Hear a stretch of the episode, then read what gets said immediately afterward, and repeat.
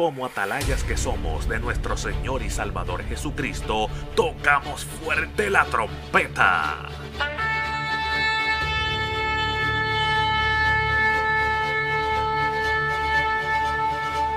Con mensajes de alerta, somos Aplastado Podcast.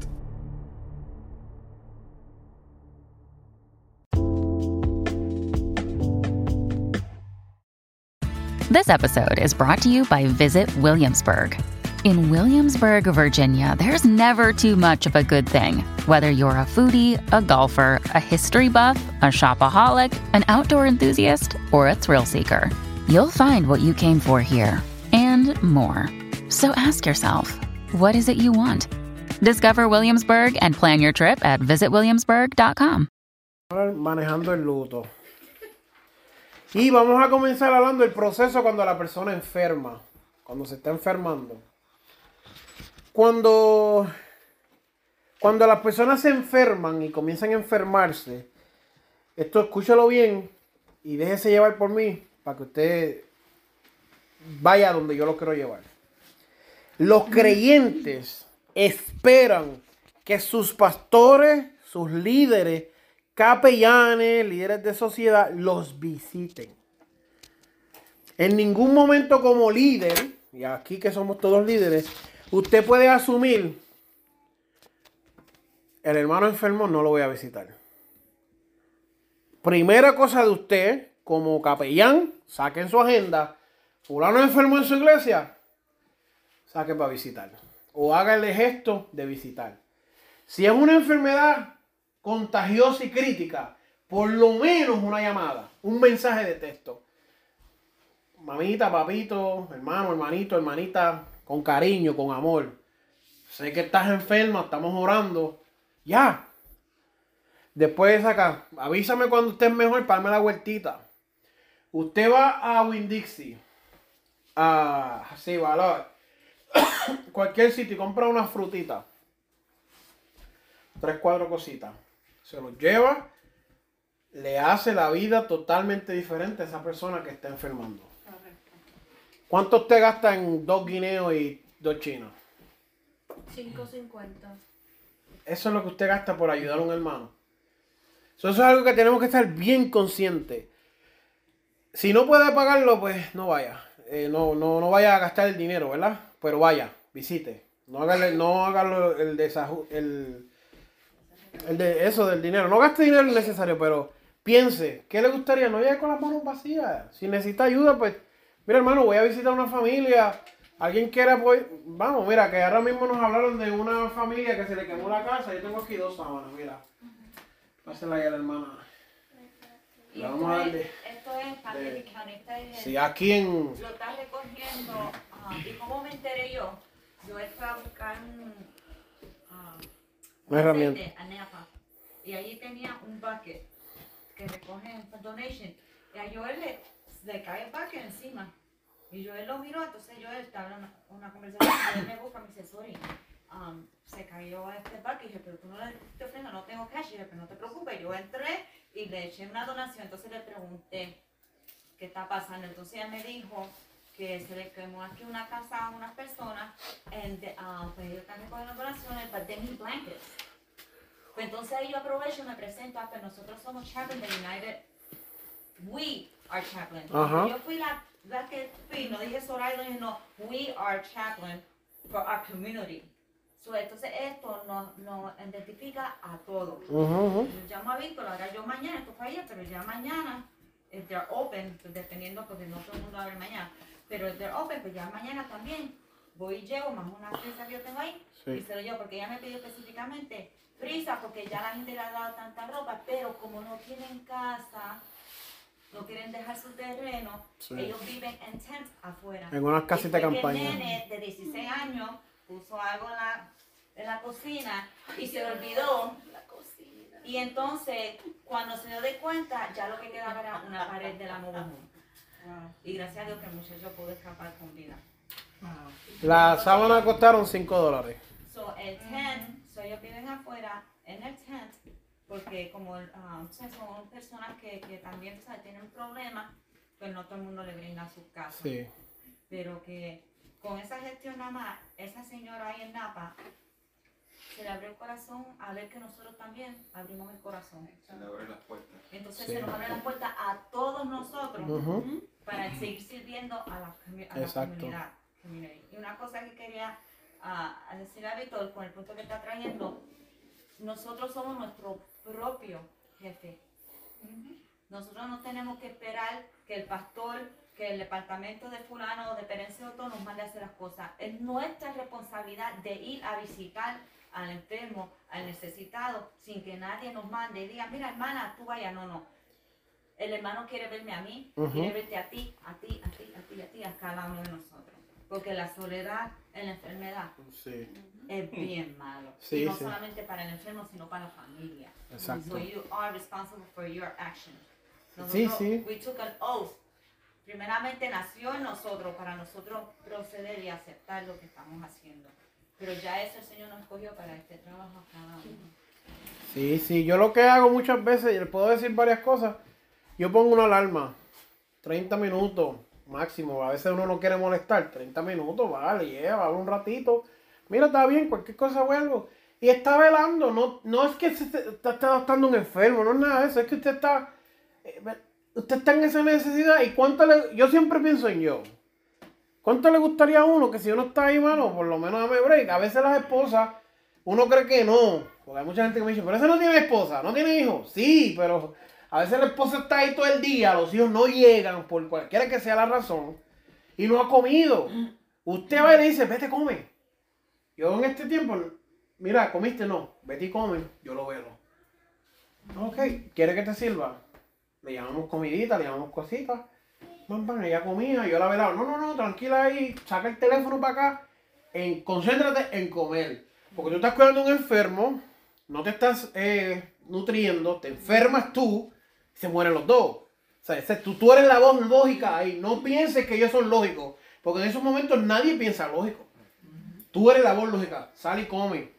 Ve a usar el baño, tranquila. Ve a tu casa, busca ropa. ¿Cuánto se tarda? 30, 40 minutos, una hora. Mano, si a veces nosotros eso lo gastamos en Facebook. Un ratito se sienta al lado del enfermo. La mayoría del tiempo yo he ido y está durmiendo. Pues me quedo yo en Facebook al lado de él. Cuando se levanta, oramos por él, ungimos, le leo la Biblia, le canto un corito. No hay que esperar a que el pastor me diga, no, vaya. Yo lo envío. Mano, mano Rubensito, tío. Este, volviendo a lo de Mano. Por favor, mantengan su alarmas de fuego Al día, al con día. batería. al día. Porque me sucedió la semana pasada y le doy gracias a Dios porque si no hubiera perdido la casa. Me quemó la cocina, si no lo sé. Quemé la cocina completamente. los gavetes están negros. Pero gracias a Dios Y a los perros. no pasó a mayor. Y los perros, sí. Me pasó a mí también. Cuando fue a casa, Y, dijo, y me mantengan un, fa- un, un fire extinguisher Sí, de cocina, de eso. De, Mira, el, el extinguidor no vale ni 50 pesos en Harbor Freight. No. Yeah, Un extinguidorcito, las que baterías, las compras. yeah.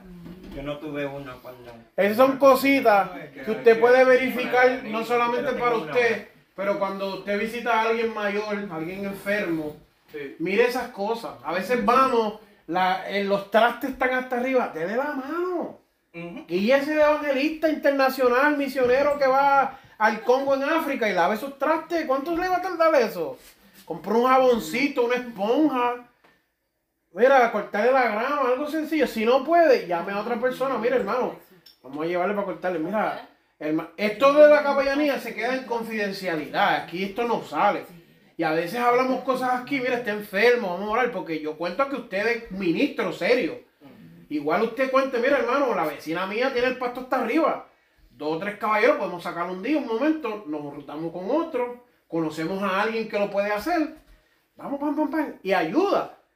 Créame que la gente ya no se convierte con un mensaje del altar. Mire su iglesia y dígame, ¿cuándo fue la última vez que pasaron 100 almas ahí? No. La gente está llegando a Cristo porque está viendo el impacto que usted le muestra con amor. Cuando yo necesité, la iglesia estuvo. ¿Quién era la iglesia? Usted. Porque allí no fueron todos los pastores, ni todos los evangelistas, ni todos los profetas. Fue usted. Usted fue la que pagó el precio, la que usted la que hizo, la que dobló rodillas, la que intervino, usted fue. Y eso es el evangelio de Cristo. Sí, algo por ahí. Yo. Ah, Sí, usted. Yo, iba, yo iba a decir que si no, ¿a quién limpia casa? No recorta el pasto que limpia casa. Para que se pasen por casa. Yo estoy dispuesta. Ah, eso no. Tú querías interrumpir para hacer un chiste. Ok, gracias. No, eh, yo, yo tengo una experiencia bien bonita con eso. Yo cuando Israel, no sé si ustedes, muchos a lo mejor no conocen, que él estuvo un año de hospital, centro de rehabilitación, porque le dio un, un stroke, un derrame, tiene 44 puntos en, en la cabeza, estuvo bien malo. Y en una ocasión, él estaba en- estábamos él y yo solo en casa. Y él estaba llorando porque muchos de ustedes saben cómo era él, de activo y de... Y él estaba llorando y yo no encontraba qué hacer.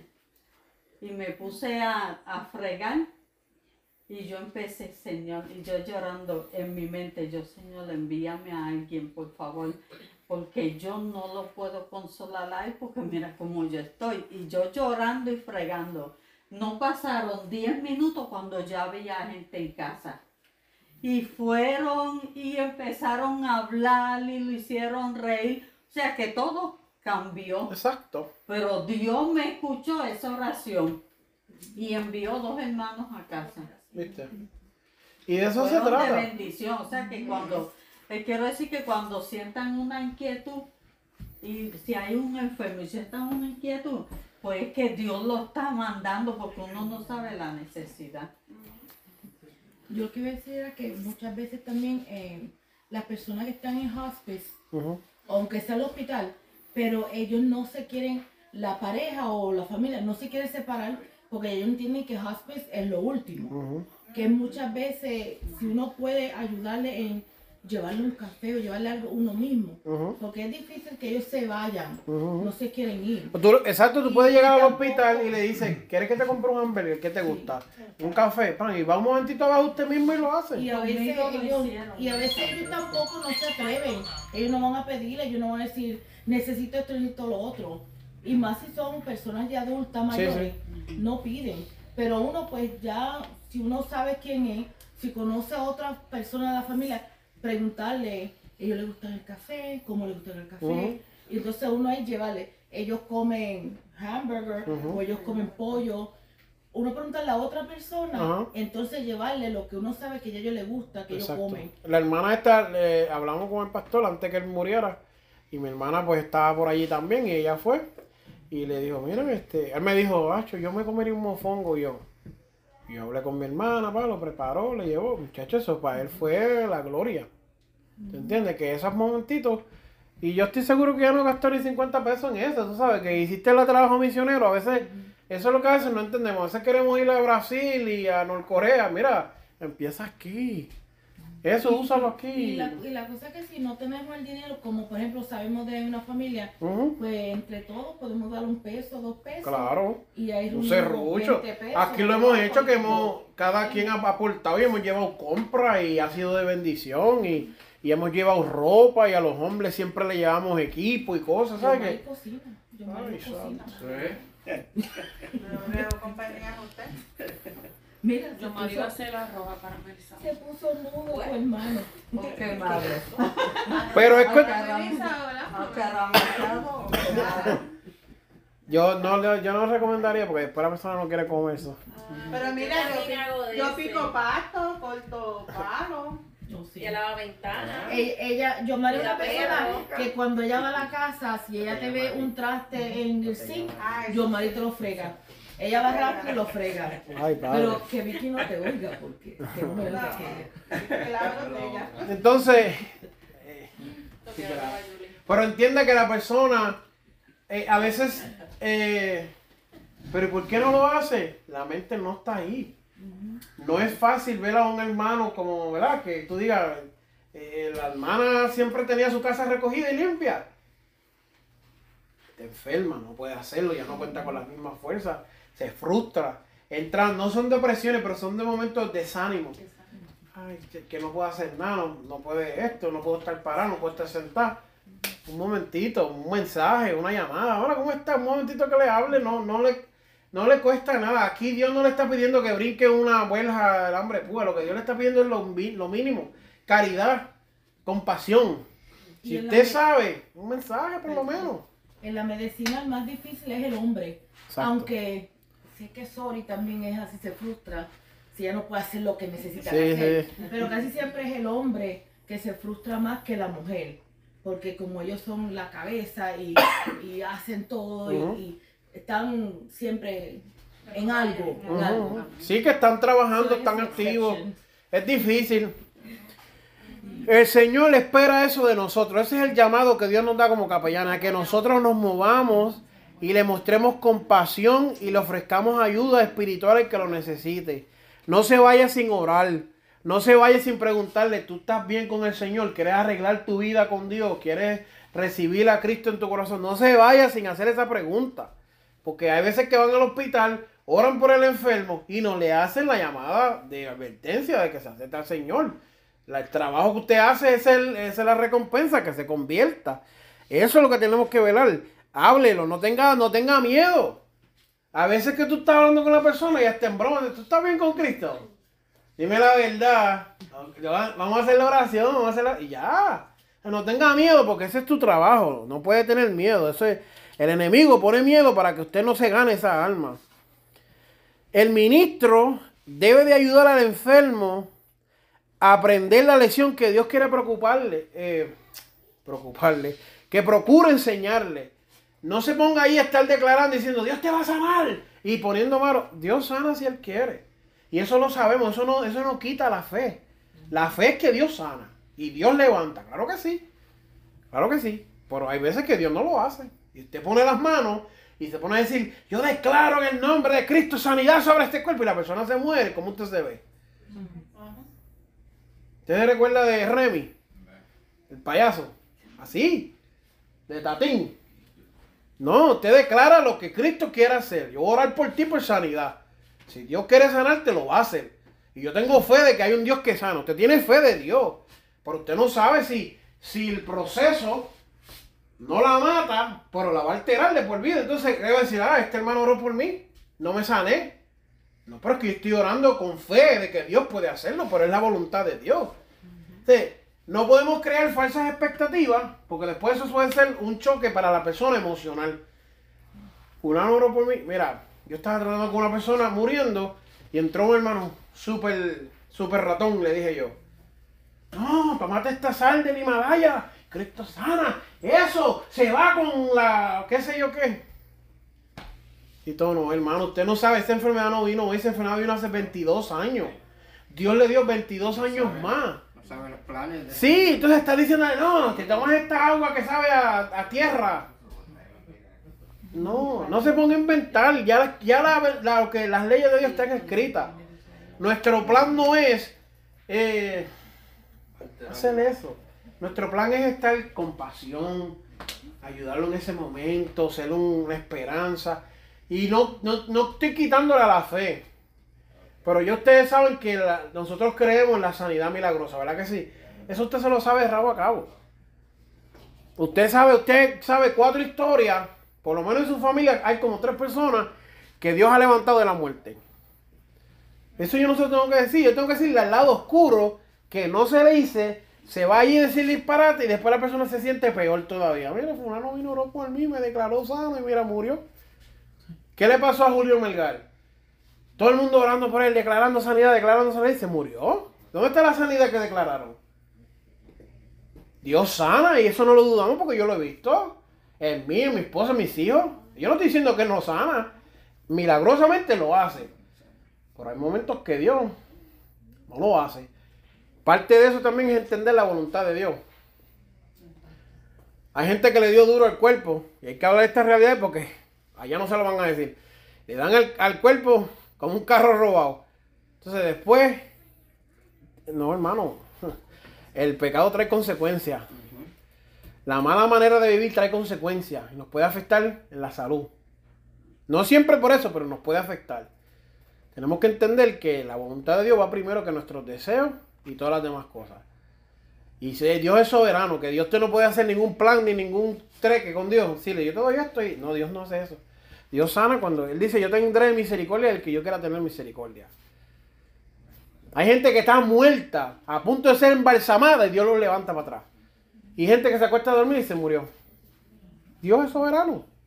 Nuestro trabajo como capellán es ayudar a la familia y a todo el mundo a entender eso. Porque en esos momentos la gente te va a gritar, ora, ora por él, porque Cristo dice la palabra. No, yo estoy aquí para ti. No, esto y lo otro. No, estamos aquí para compasión, otras cosas. Los milagros los hace Dios. Eh, hay que saber eso, claro. Eh, usted no está aquí para ser doctor. No se ponga a estar diciendo, no, que lo que tienes que hacer es tomar menos de esto, tomar menos de lo otro. Usted no sabe de la medicina. Aunque usted sepa, usted no sabe. No hable de eso, eso no le toca a usted. Su, su, su trabajo no es de dar recetas. No, que si tómate un jugo, no, ni. Eso no es su trabajo. Ponte virgen en los pies, una cebolla dentro de una media. No se ponga a hacer eso. Créame, le estoy tocando estos bases porque lo he visto. No lo haga. Su trabajo no es ese. Ore y crea que Dios puede restaurar a la persona completa ahí en la oración. Ya. No se ponga a dar remedios caseros. Usted no sabe si la persona tiene una alergia. Cualquier cosa, eso cae sobre usted. Legalmente usted no puede estar dando consejo de nada. Solamente espiritual. Eh, hay mucha, mucho, como decía el hermano ahorita, muchas personas creen que hospice es para matar a las personas. No es así. La hermana Yomari trabaja en eso, ya puede decirnos. No es así, pero la perspectiva que hay es bien negativa. Ah, que si me lo van a matar, asesino. No, ellos están aquí para ayudarlo. Ya eso, ya eso está escrito. Ayúdalo, ellos están aquí para hacerlo más fácil. Eh,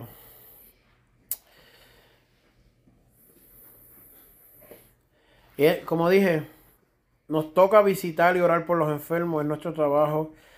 Yo les recomiendo la lectura de la palabra cuando vayan, leanle la palabra. Muchos de estos enfermos no van a la iglesia por meses. Leanle la palabra, canten un coro, testifíquele de cosas grandes que Dios está haciendo eh, para que esa fe del enfermo aumente. Prepare a la persona para que ore. Como le dije, no se vaya sin hacerle la, la la llamada de, de advertencia, de presentar el plan de salvación. Eh, no dude, no dude de usted, usted fue escogido. Usted fue escogido para este momento y para este propósito. La persona que lo escogió usted sabe que usted puede hacer ese trabajo. Ese fue Cristo. Como les dije, la visita debe ser breve. eh, de acuerdo a cómo sea la circunstancia. ¿Ok? Eh. Que casi siempre también ellos esperan, porque todos tienen fe, aunque sean católicos. Ah, yo creo que es una lo sea, medicina. Ellos tienen fe, ellos esperan que ustedes mueran. Sí, ellos, los católicos tienen una cosa que es la, la unción del enfermo o algo así. Usted no está haciendo eso, usted está ungiendo lo que dice la palabra. Pero si el católico lo identifica así, ore por él y únjalo. Porque la, la Biblia dice que le ponga aceite al enfermo y sanarán. Eso es lo que dice. eso. So, y casi siempre eso es lo que ellos esperan. Y no importa, sea católico o no, el que ellos esperan la oración Exacto. de fe. Y espera que, que Lazo, le, le pido que cada uno ande con su potecito de aceite. Es bien importante. Les voy a decir, Dollar Tree vende como seis botellitas, un poquito más finitas que esa, a un dólar y 25 centavos. Usted le echa aceite de oliva. Las de corcho. Sí, Las del corcho, yo traté sí. de sacar el corcho y ahora no salen. Pero ese problema yo no puedo, yo no te puedo resolver ese problema. Se hicieron calvito. Sí, Eso no tiene contacto. sí, sí. Pues sí, porque Sí. con tiempo se, el aceite. sí. No, el aceite se sale. Está creando más problemas de lo que Se pues. Este, pero sí. Además Mira. que viene con tapa. Estos llevan, Ah, eso. estos llevan dos años y todavía están ahí. So that smell that's in the house is actually this. because this is the, with the fragrance. So you're willing to take this, pero tienes que buscar una servilleta porque ellos mismos por el colchón Sí. Mira, so yo les recomiendo que si se llevan uno, se pone un towel, pero pone un envase, uh, like a snack bag. Ah, una bolsita una- plástica. una plástica de sándwich. Y eso, y la pone en su cartera. Pero, tengo pero uno, siempre, pero siempre tiene, una ah, cartera. ande con su aceite, porque cuando uno hace la oración, como ellos saben, la persona está esperando que, que se unja. Y, y eso trae como que en el cuarto, y especialmente cuando están las familias que no se quieren despegar. Cuando se unge con aceite, a mí, Víctor pasó esa experiencia otros días, es como que la persona, sabe, se ora para el enfermo, pero la familia es la que recibe la sanidad. Porque they're comf- they feel like, se siente, wow, se, se ungió, Feel a o sea, sense of estamos relief when tranquilos, they see so you. they, they feel relief, entonces, y al- entonces se trae la paz. Ujú. Tú llevas la paz para el hogar completamente. Y eso es, es bien importante, eso, eso cae en lo espiritual. Exacto. Nosotros, parte de esto también es, cuando usted va a visitar, llame primero, averigüe todo. Nosotros, yo fui con el hermano Rubén y la hermana Zoraida no hace mucho y la persona no estaba cayendo en cuenta. Estaba actuando como si fuera un animal. A veces le van a decir, no, no puede venir. Una razón tienen. No se ponga a hacer fuerza. No, esto, lo otro. La mayoría del tiempo, créanme, usted no quiere ir a ver a alguien en intensivo cuando va a partir con el Señor o en situaciones de trauma crítico. Si se le es posible, entre, ore y haga lo que tenga que hacer, pero a veces, no, ya llamé y está, no puedo entrar. Yo he ido a las 11 de la noche y me abre la puerta y entro, oro. Hemos entrado a, la sala con gente con COVID. Hemos entrado con otras enfermedades venéreas, otras enfermedades peores. He estado con gente que la familia no llega a tiempo y mueren. Adultos, niños, bebés. No siempre la gente puede entrar. No se puede asumir, no, pero ahí no estaba la mamá. No puede entrar. De no de enfermedad, las plaquetas le bajan, le baja esto otro. No pudo estar ahí. So, ¿Quién tiene que estar ahí? Tú. So, eso es parte de eso. So, La enfermera te da la- el permiso a ti, al capellán, ajá. a la familia. Exacto. A veces están esperando que tú llegues y nadie más puede entrar. Y he encontrado situaciones donde yo llego y el pastor está ahí sentado. Digo, Dios te bendiga, ¿cómo estás? Sí, no puedo entrar. Ok, pues yo entro. El pastor de la iglesia no puede entrar. Pero el capellán ya tiene permiso. ¿Entiendes? ¿Por qué? Porque tenemos un respeto detrás del nombre de capellán. Eh, y eso es bueno, hermano, eso es bueno. Para eso Dios nos llamó. El propósito principal es que usted le hable de la fe, de que él a esa persona suba a la fe, que le des consuelo, que le des compasión, que le des amor, que tenga comprensión, paciencia, entendimiento, cómo tratar a la persona enferma. Si tú ves que la persona se está este, alterando, lo que lo está cuidando, exasperando, mira, cógelo con calma, ¿sabes? Que mami no se ve así, papi no se ve así, fulano se tenga una condición nueva. Porque a veces los hijos no tienen tacto para trabajar con sus papás de momento enferman.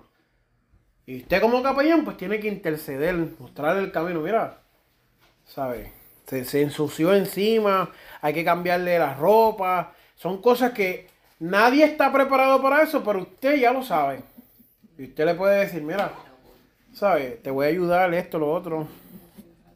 El trato a las personas enfermas, el trato a las personas en los hospitales, cómo tratar a una persona en la cama ya, en deathbed, que es que va a morir. A veces la persona está ahí acostada, ya te dicen, mira, lo que le queda son horas. De aquí no lo podemos llevar allá, esto, lo otro. Hazle el momento más tranquilo. Y la persona a veces habla contigo, a veces están conscientes, a veces no, pero... ¿sabes? Yo lo que hago es que siempre tengo como un checklist. ¿Aceptó al Señor? Pregunto. ¿Aceptó? No, no sabemos. Pues trato de hacerle la pregunta. Créame que aunque la persona no esté respondiendo, gente responde y se salva. So usted hágalo como quiera. También la persona cuando está en la cama, que ya está muriendo, lo último que se le va es el, el audio. Ajá. So, ellos escuchan, aunque no puedan responder, no puedan decir nada, pero están escuchando todo. Exacto. Que por lo menos Sí. uno le va hablando así y le habla de Cristo y, ellos van escuchando. Y uno lo, también lo va notando en, en los hospitales. Cuando van estando como en los hospitales, en los hospitales se van calmando. Porque están sintiendo esa paz. No trate de hacer muchas preguntas. Si usted ve que está ahí tirado patas arriba, hola, ¿cómo tú estás? Bueno, eso es obvio. Está ahí tirado, no le hagas preguntas. Sí. Y, y a veces estás pillado en una situación porque la- una de las veces que estuve, vuelvo y repito, estoy hablando acá entre nosotros, habían 6, 7 personas en, la- en el cuarto. Mi hermano Rubecito fue. Gritando, papi, papi, respira. Pero así a toda boca en el hospital. O sea, que estás trabajando con personas que a veces no saben comportarse ahí, porque no están, eso uno no está preparado. O sea, el papá está muriéndose ahí, No es fácil. no sabe cómo va a levantar. Papi estaba bien cuando yo lo traje aquí, porque está así ahora. Papi, respira. Y tú ahí, tienes que impartir paz. O mira, me está hablando para atrás, me está haciendo señas. Los momentos es difícil. And, Tienes que- No, always, sí. No escuchar a los eslados, si podemos hacer algo, Sí. porque una, una de las personas, ¿verdad? Nos decía, pero bendito, se va a morir amarrado. Sí. Pues tú mira, estás mirando y que es mi derecho. Pues ya tengo conciencia, estoy mirando, está el enfermero ahí, I'm an advocate para, para la persona que está ahí. Y yo lo- le digo, ella está diciendo que va a morir amarrado. Sí. Y el mismo enfermero se da de cuenta y dice, perdón. Y era I'm que. sorry, I'm sorry. Sí. Ella, ah, lo sueltan y todo, entonces la, la, la, el familiar Sí. pues se siente, oh wow. Y era que el- eh, la persona estaba reaccionando a la, a, la, a la medicina y brincaba. Y ellos lo amarraron para que no se diera un golpe. Pero que pasó el tiempo y la persona, pues, el médico no se dio de cuenta que todavía estaba amarrado y ya estaba a punto de irse, ¿me entiendes? So, son cosas así. Cuando va de una impresión positiva, usted está llevando a Cristo, no "Yeah, diablo, yo no sabía que tú estabas así. ¿Qué tiene? ¿Qué tiene? Ah, se Ay, bendito, fulano murió así de eso, mira. Eh, ¿Tú crees que eso es lo que ellos quieren oír? Ay, el tío mío, muchacho, mi tío no duró ni dos meses. No, ni dos meses duró. ¿Qué aliento tú le estás dando a esa persona? Para eso no vaya. Porque ¿qué tú estás llevando al hospital? ¿Qué tú tienes? Ay, que tengo esto. Ay, Virgen. No vaya, no vaya, no le diga nada. Como le dije, tal vez él no aguante mucho una visita. Alguien me dijo, ah, yo fui y se durmió. Está bien, eso está bien. No se siente bien, ¿qué tú querías? No pude tomar una, no pude tomar una conversación con él, pues lee la palabra, ahora por él, vete ya. Chin, chin, chin, chan, ya. No, no. Aunque tenga los ojos cerrados. Claro. Tú, vas, tú llegaste allí, asegúrate, léele la palabra oral y te vas. Aunque Exacto. tenga los ojos cerrados. Calladito, tu hora. Te digo que eso hace un efecto. En el ánimo, el ánimo, la enfermedad se basa en el ánimo. Y si tu ánimo está negativo, empeoras más. Si tú estás positivo y recibes visitas y te sientes así y alguien está pendiente a ti, te dan más deseos de luchar. Si no, ay. yo conozco gente que ha estado bien y le dicen, vas a morir y se muere.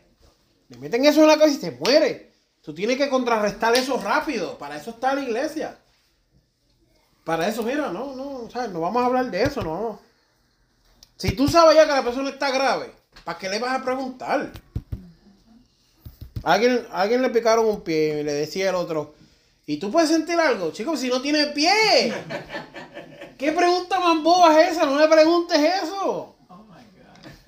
Y la mira a veces, ¿qué tú vas a hacer ahora? ¿Cómo tú vas a caminar? Y la mujer ahí jalándose los pelos. Chico, no seas tan cabezón. Prepárate para el proceso de duelo. Es súper importante, espera, es súper importante que usted prepare a las personas para el proceso de duelo. No importa en el estado que la persona esté, tiene que prepararse para el duelo. Si usted se prepara, deja sus cosas en orden, deja todo como es.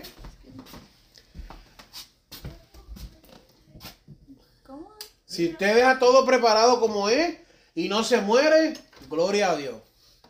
Pero si usted se pone y, no, que Dios me va a levantar, que Dios me va a levantar, y la persona se muere, después de la muerte viene un... La muerte no es el fin. Aquí los que han trabajado con la muerte de un familiar saben que la muerte no es el fin. Y es lo más que duele, como peor tú te sientes, y tienes que seguir haciendo cosas. So, eh, la hermana Candy es una capellán de la iglesia Templo de Alabanza. Ella trabajaba, trabaja con hospice, pero ya había traído una charla, cómo prepararse. No sé si Yomari tiene esa, te es accesible a eso también, o tú trabajas en otra área en eso. La puedo. Porque eso es una buena conversación de tener. Los costos, empezar a preparar todo, testamento. Eso no quiere decir que usted se va a morir mañana. Y parte de la fe es la preparación. Usted no está negando la fe. Pero todos sabemos que aquí nadie va a durar para siempre. Por lo menos yo no quiero durar para siempre. Eso prepárese. Usted se muere mañana. ¿Sabe cuánto cuesta un velorio? 12 mil pesos en adelante. Ese es el más barato. Si usted se muere, ¿qué usted va a hacer? ¿Tiene 12 mil dólares en el banco? Entonces, ¿a quién, le va, ¿a quién le va a tocar esos 12 mil pesos? ¿A quién los va a pagar? Y de 3 mil a 700. Te hago una caja, te hago una caja blanca Ella quiere para que te comas las termitas rápido. La roja. Con perlas y cosas yo. ¿Sabe el proceso de cremación? Yo sé que hay muchos cristianos en contra de la cremación. Si la persona no puede pagar la caja, no puede pagar la funeraria, ¿cómo, ¿cómo le vamos a dar un consejo de que tienes que gastar 24 mil dólares que lo gastó una señora Antiel? ¿Cómo yo le doy un consejo a una persona? Viste, no tengo dinero, no trabajo, vivo del seguro social. ¿Cómo yo le pago el funeral a mi papá? ¿Cómo se le paga? No, porque no se puede cremar. Pues, ¿cómo se le paga? Vamos a ver. ¿Qué iglesia le va a dar 24 mil dólares a una persona? Ni 20 pesos le va a dar. Yo soy ejemplo de esto en esta semana Ujú. pasada. Que mi suegro no vivía con, mi- con la familia. Él vivía con su otra esposa, su otra mujer. Y al llegar el momento de casi la muerte, Ujú. ¿qué pasó? ¿Quién se tuvo que hacer cargo? Sus hijos mayores. Cuando fueron a investigar qué se iba a hacer, porque ya no había, no había remedio, no había chavo. Mm. Ni él tenía allá, y mucho menos acá. ¿Qué tuvieron que hacer ellos? Tuvieron que hacer lo más económico que había y en Puerto Rico. ¿Cuánto es la mitad de 24? ¿Cuánto es? Son 12 mil pesos que tienen que pagar dos hijos. ¿Cuánto es 24 entre 3? Ahí es lo que tú tienes que mirar verdaderamente antes de decir, no, pues yo no creo en la cremación, eso es bíblico. Ok, ¿Qué va a hacer? explíquele, ¿Qué explíquele va a hacer? cómo se divide 24 mil. Eso es un, un velorio fácil. 12 mil es sin nada, sin tumba ni siquiera. Tírale tierra y este no tiene ni, ni marca ahí. Dígame usted, ¿cuánto, ¿cómo le decimos? Logísticamente, ¿cómo le explicamos eso a una persona que murió? Que todos nosotros, la mayoría, vivimos cheque para cheque. ¿Cómo yo saco ahora 12 mil pesos para al pai mío que nunca me ha cuidado ni nada? ¿Cómo yo hago eso? Ah, pero ustedes son cinco, que es más fácil. Y eso me lo preguntaron. Eso me lo preguntaron a mí y tuve que contestar. Pues, esa es la Y le pregunta. expliqué eso. Si eso es lo único que tú puedes hacer, eso es lo único que tú puedes hacer. Porque no hay más Eso nada. es. Así, si te vayas, son 300, se- 3.600, te creman y te dan media hora de, de velo. De verlo. Pues, pues, esas son cosas que tenemos que ser bien conscientes de lo que es la realidad. Ojalá yo me lo pudiera traer y dejarlo parado ahí en una estatua afuera. Papi, mira, papi está allí. Y hablas con él todos los días. Sí, pero no se puede. Tiene que tener un terreno de, aquí en. Levy County de, de tres cuerdas. And you could um, sanctify, sanctify it. ujú. Entonces te dan un permiso para tú enterrar solamente cierta cantidad de familiar, Sí. familiar, bloodline en tu terreno. Creo que no puedes enterrar más de seis. Mira. O le echas resina por encima. Entonces son cosas que a veces, por costumbre, repetimos cosas, decimos cosas y no somos sensibles. Porque estaba trabajando con alguien y me dice, no, porque la cremación no es una opción. Es que la cremación es, ok, no es opción, ¿cuánto dinero cuentas? No, no tenemos dinero, estamos viendo a ver si el seguro se... Entonces, pues no puedes hablar de opciones. No hay opciones. El seguro social te da 200 pesos. Dime ahora qué opciones tú tienes. El gobierno, el military, y a veces no cubre todo. Y el Sí. military El no cubre todo. Hay personas que tienen que pagar, aún con el military, que están sirviendo, dando su vida por, por el país. Por, Yo le dije al primo mío, ¿qué tú vas a hacer si tu papá se muere? No lo conozco. Entonces son realidades que como de- va a llegar el momento que tú tienes que encontrártela y entonces tú vas a venir. No, yo tengo que decirle que no puede cremar porque la Biblia dice, eh, hermano, escucha lo que tú estás diciendo. Esa mujer cogió una deuda de 24 mil pesos. Todas sus tarjetas de crédito lo subió al máximo y ella no trabaja. ¿Cómo va a pagar eso? ¿Qué consejo, qué consejo es ese? ¿De ¿Qué, qué, qué mentalidad? Eso nos pasó a nosotros con mi mamá y... La vas a dejar en el limbo. Fue eso, cuando, cuando fuimos y tuvimos el meeting, eso fue lo que salió, 25 mil algo. Y Sí. nosotros miramos a, a cada uno y dice, oiga, vamos a buscar otra opción. No, porque rápido la gente dice- Porque la y- gente rápido- y dos horas de, de velo Sí, y, un, sí. y un small. Un servicio. Un La gente rápido dice, no, Y todavía lo salió en 12 mil. se murió José. No tiene hijos. Exacto. Sí, pero ¿y qué vas a hacer? Dividir 25 mil pesos en cuántos hijos. ¿Cuántos hijos son responsables? Sabes si está enfermo en el hospital y no lo ven vivo, no lo ven, no lo ayudan, no le compran ni un chicken que vale un peso, va a pagar tú un funeral. Mire mi hermano, no estamos trabajando con esa gente, tenemos que saber. No podemos tomar, asumir nada. No nos toca eso a nosotros. Y les traigo esto porque esto es algo que da duro y usted no está, usted no está pendiente, usted no sabe lo que está pasando y de momento usted llega y dice, eh, ¿cómo vamos a hacer? Mira, yo no sé, tengo fe de que Dios lo va a levantar, la persona con la lengua para el lado ya, Dios lo va a levantar. No, siéntate ahí, vamos a hablar. Vamos a hablar temas difíciles. Necesito tu atención. ¿Qué has hecho para la funeraria? ¿Qué funeraria tú tienes ready? ¿Tienes ya el roto? ¿Dónde lo vamos a enterrar? ¿Ya hiciste el testamento? Lo hiciste, necesito un abogado. ¿Qué estamos esperando? ¿Qué estás buscando? Son temas que tú tienes que sentarte con la sabiduría que Dios te ha dado, con el conocimiento que Dios te ha dado. Tienes que hacerlo. también, también para decirle, decirle a ellos, porque a veces ellos no están conscientes cuáles son los últimos deseos tuyos. O que te saquen rápido de la máquina, o que te dejen. Exacto. o- Otra pregunta. También que no, no, no se habla mucho, pero Resucitar. ¿Quieres que te resuciten? ¿Quieres que te entuben otra vez? ¿Quieres que hagan todo lo posible? Hay gente que ya dijo, ya yo, ya yo he sufrido, ya yo no quiero más eso. Yo tuve lo- esa organ, donations Las también. donaciones de Yo órganos. tuve esa experiencia con mi mamá, que me tocó, yo fui a Puerto Rico y me tocó llevarla al hospital que estaba bien malita. Y ella nos había dicho que no quería que la entubaran. Cuando Israel y yo fuimos al hospital, la llevamos, el doctor me dijo hay que entubarla. Y yo le dije, espérese un momentito. Llamé a, mi, a mis hermanos. El doctor dice que hay que entubarla, pero ella había dicho que no quería que la entubaran. ¿Qué hacemos? Ah, pues. Y yo le dije, no, ella no quiere que la entuben. Y no la entubaron. El proceso de entubar no es un proceso fácil. A veces la gente regresa de estar entubado y no tienen conocimiento de nadie. Que eso tú das la, la opinión. Tú no vas a estar ahí cuando la persona se levante errática diciendo quién tú eres. Y es si habla, porque hay gente que no habla.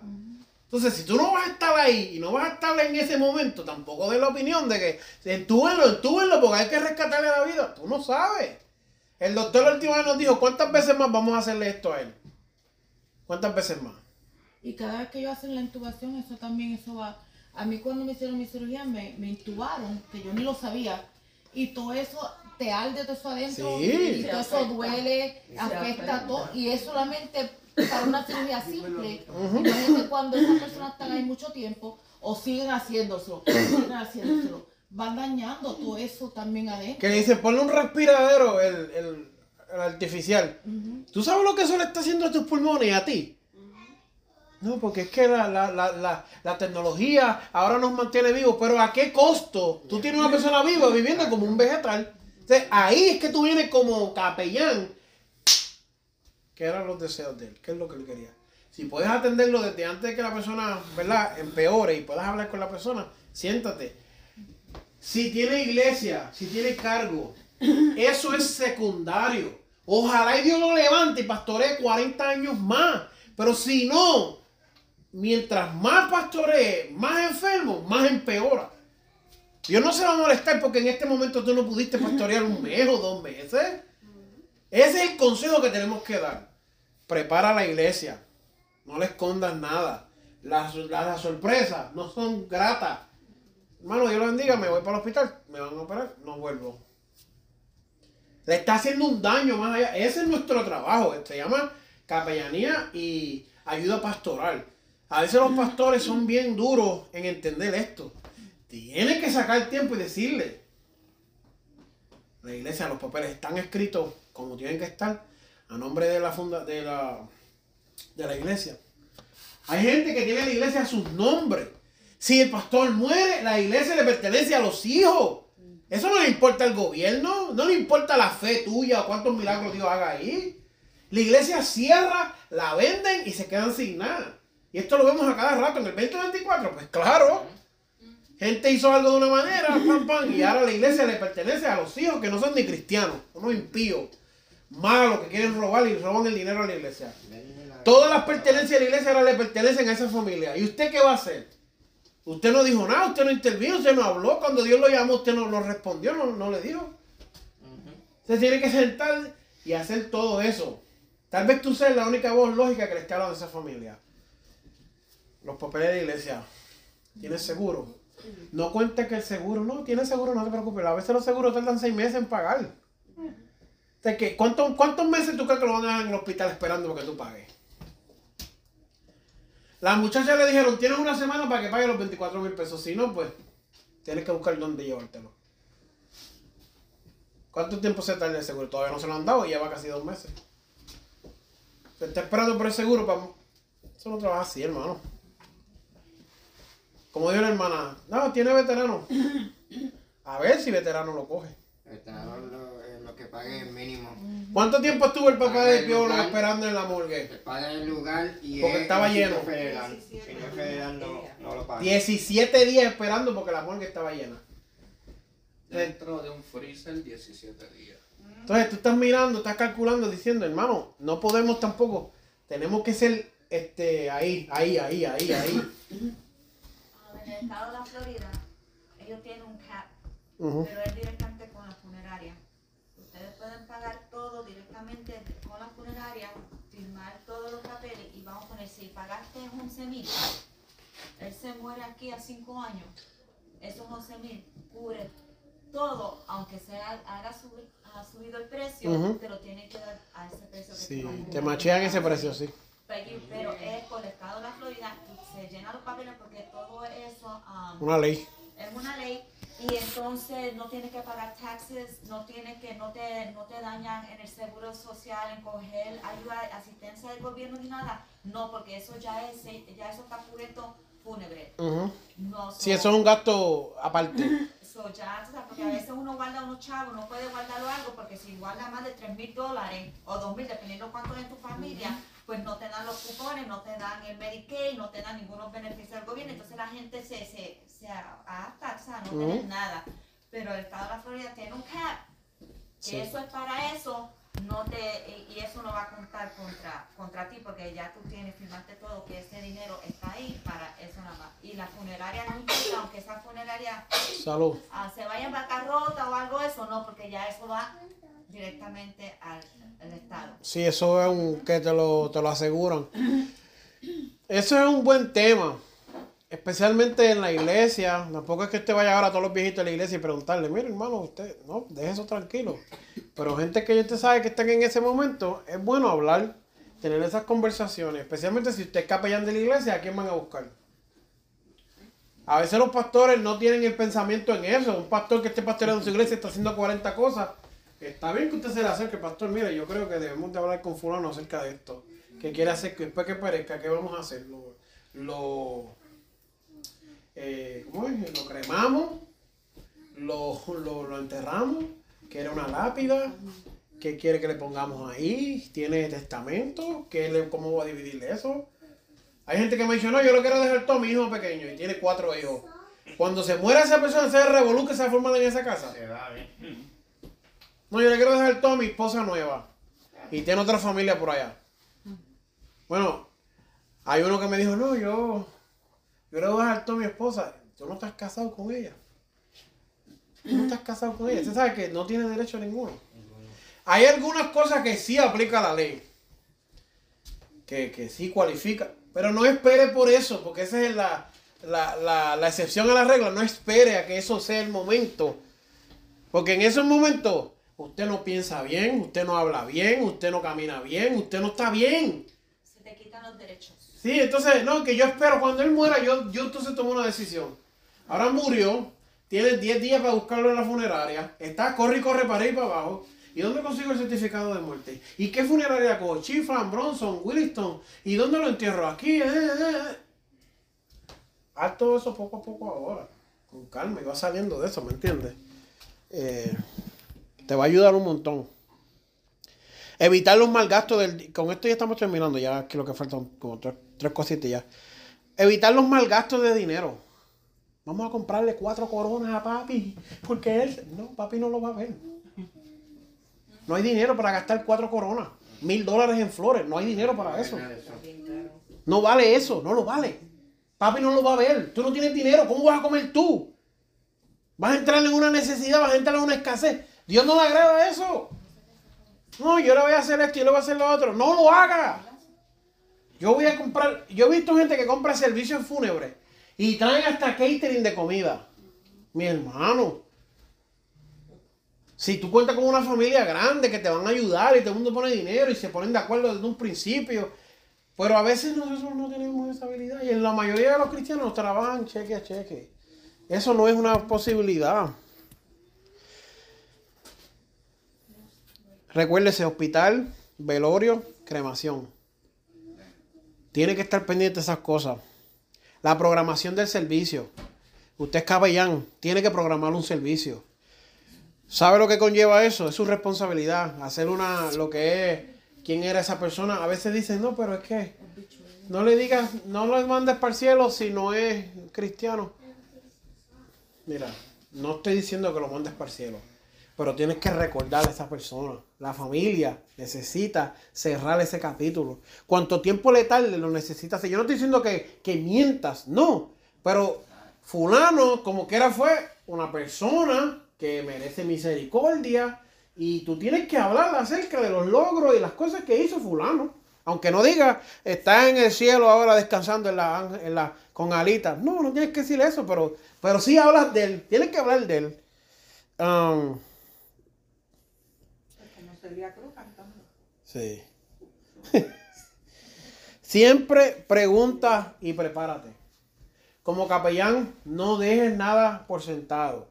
Siempre pregunta. Siempre prepárate. Siempre pregunta. Está enfermo. ¿Qué necesita? ¿Qué vamos a hacer? Créeme que en momentos difíciles de luto, de duelo, no hay cabeza para pensar en eso. Entonces uno acá dice, oye, contra, pero yo hubiera planeado esto, pero es que no tienes esa mentalidad. ¿Sabes cuántas veces yo me siento con personas a hablar en el hospital? Conocidos y desconocidos. Yo no sé cuál es peor. Yo no sé qué voy a hacer ahora porque papi no tenía nada preparado. Mami, mami, yo esto me cogió de sorpresa porque mami, ayer estábamos hablando, mira, por el teléfono y vino al hospital. Yo no sé qué voy a hacer ahora, Víctor.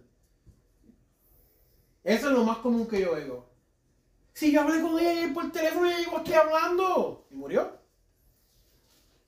¿Qué yo voy a hacer ahora?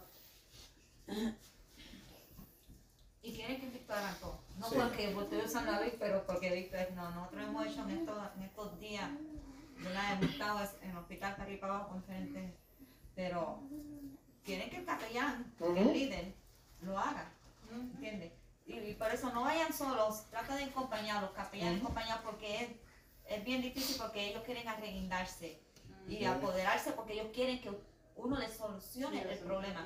So you need to take turns. No, yo llegué ahí una vez. Turns. Yo llegué una vez que fui solo. Ya Rubencito se había ido. Yo llegué a las 11 de la noche.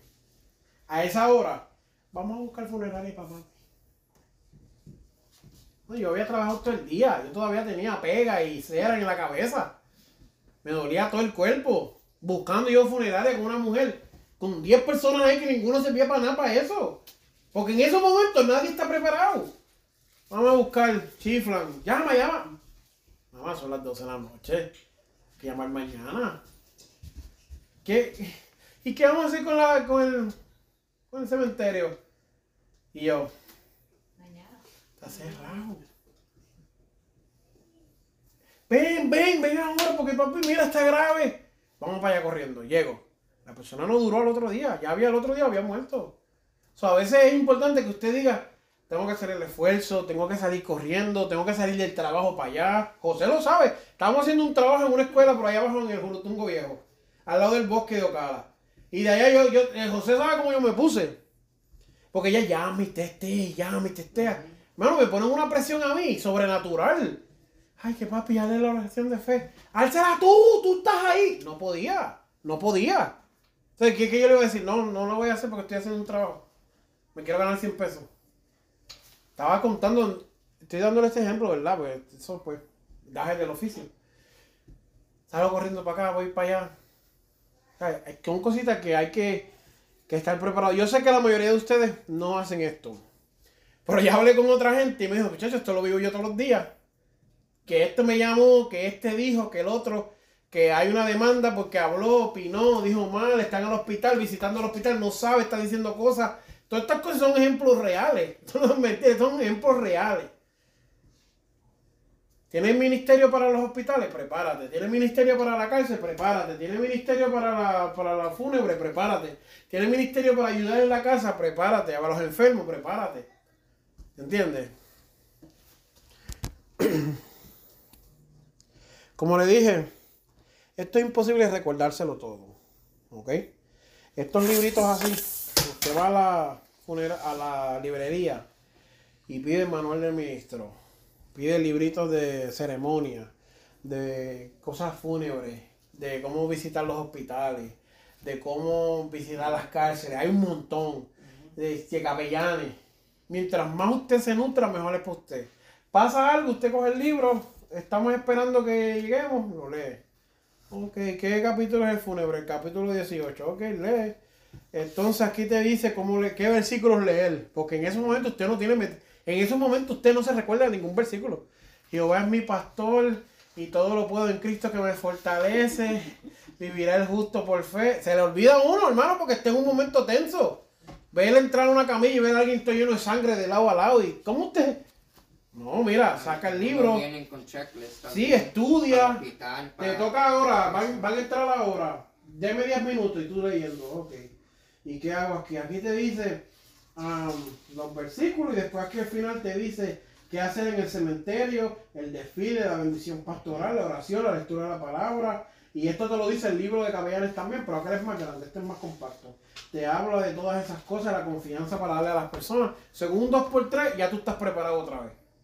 ¿Entiendes? Y eso es lo importante, que estemos preparados. Esto es más que una placa, esto es más que un ministerio. Esto es bien importante, amado. Es bien importante que en estos momentos de necesidad, pues seamos nosotros los capellanes. A veces, le voy a decir, de todos los ministerios que hay dentro de la iglesia, a veces los pastores no llegan a tiempo a estos sitios.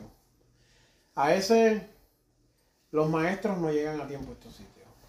Los evangelistas a veces no llegan a tiempo a estos sitios. Los misioneros a veces no llegan a tiempo a estos sitios. Y ahora hay más profetas y apóstoles, menos van a llegar. A veces está usted, Rambo saca la bazuca y tienes que ir tú. No puedes cogerle miedo, no puedes coger. No, no meter mano. No meter mano porque está en nosotros. Una cosa bien importante es que se refiere a todo esto. Hay que estar preparado. Porque, como dijo Víctor, esa misma persona, yo estaba trabajando. Yo salgo a las una y media de la mañana y a las 7 me llegó la, la notificación que si había alguien cerca de donde, estoy, de donde yo estaba trabajando. Por gracia de Dios, ese día me tocó en ese vídeo.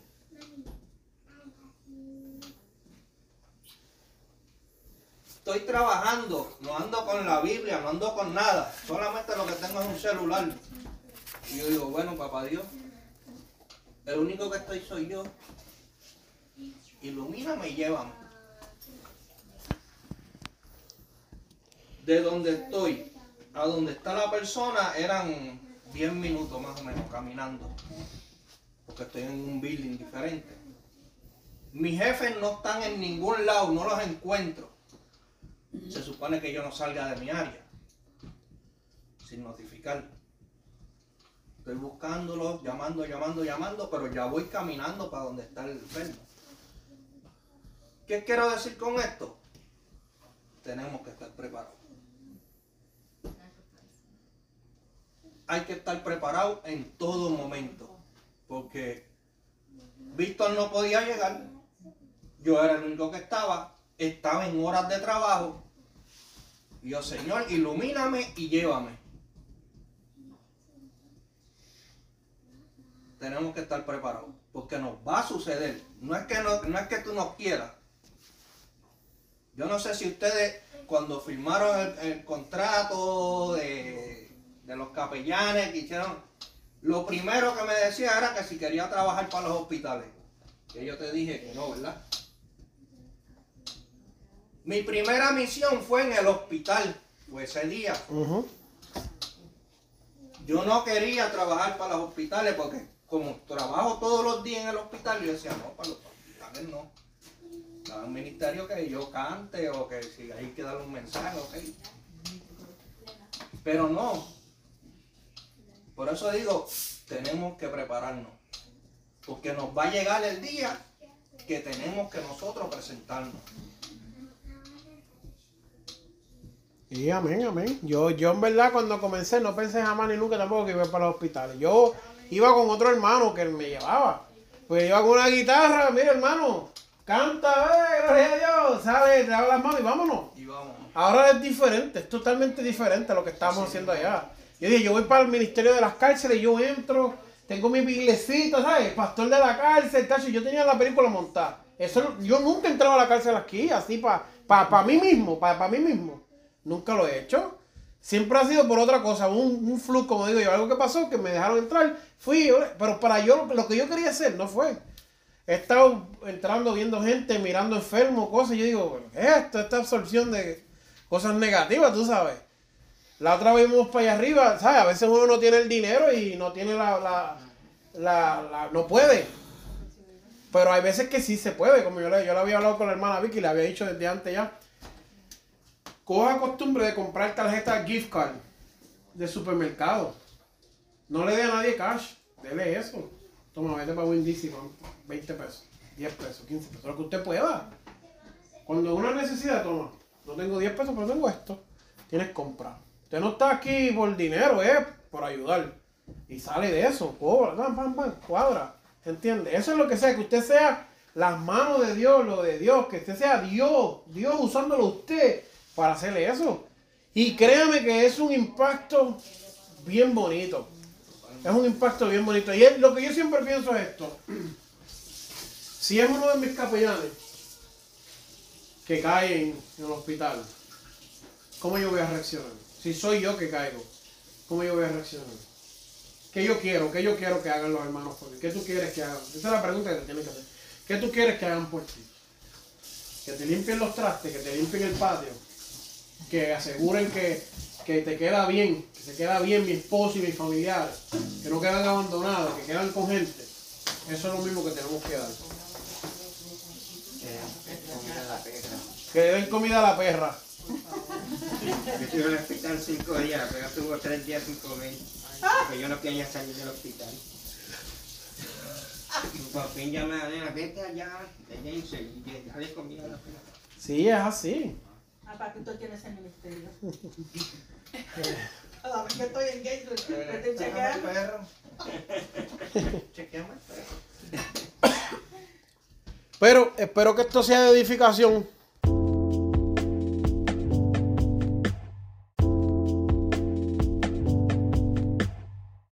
Este programa fue presentado por Aplastado Podcast, porque como atalayas que somos de nuestro Señor y Salvador Jesucristo, tocamos fuerte la trompeta.